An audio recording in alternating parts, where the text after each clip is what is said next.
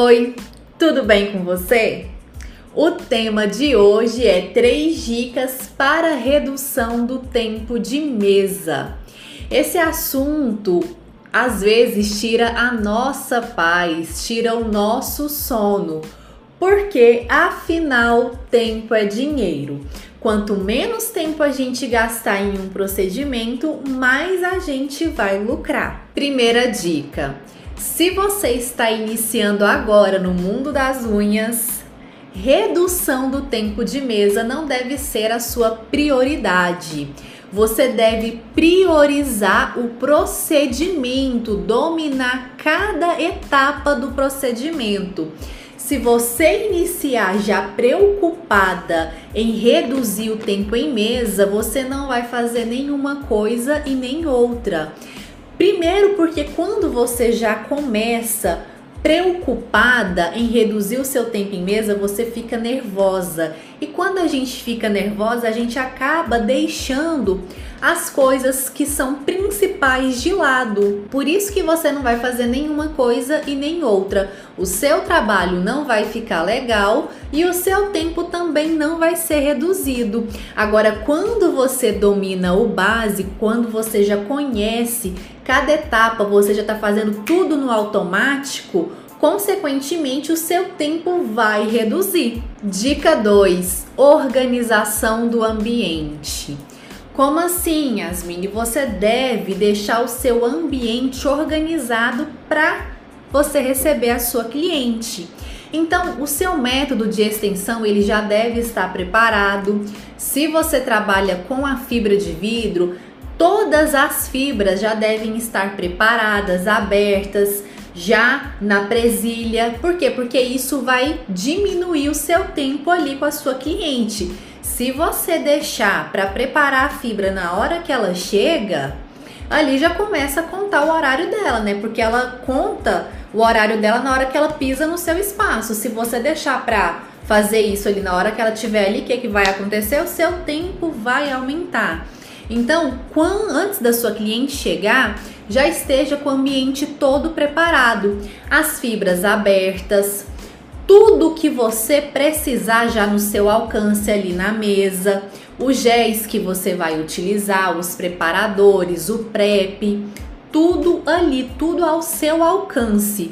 Porque se você parar o tempo todo para pegar, ah, esqueci um palito, vou ali pegar e volta o que, que aconteceu? Você aumentou seu tempo em mesa.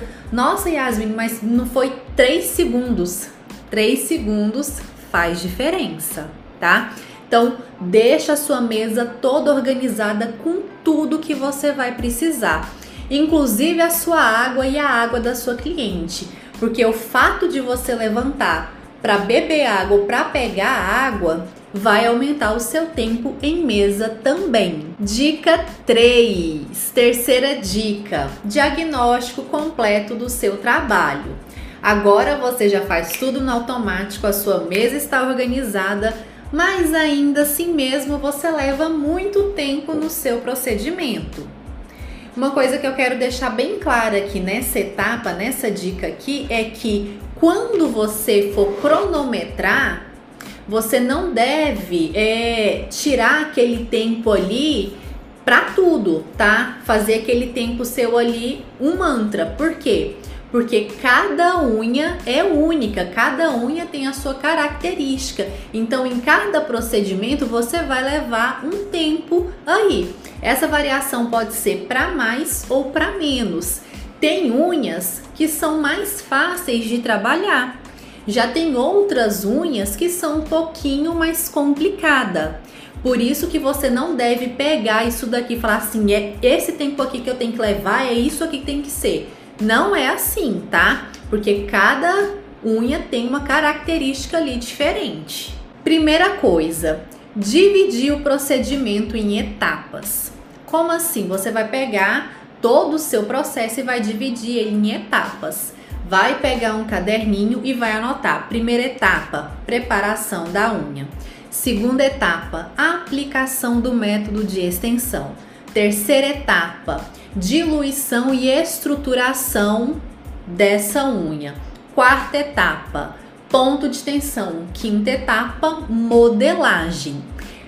Feito isso, o que que você vai fazer? Você vai cronometrar cada etapa dessa. Lembra que eu falei lá para você? Essa cronometragem, ela não é exata. Por quê? Porque depende muito da unha que você vai estar tá trabalhando, pode variar para mais ou para menos. Feito a cronometragem de cada etapa, você vai identificar aonde você está gastando mais tempo.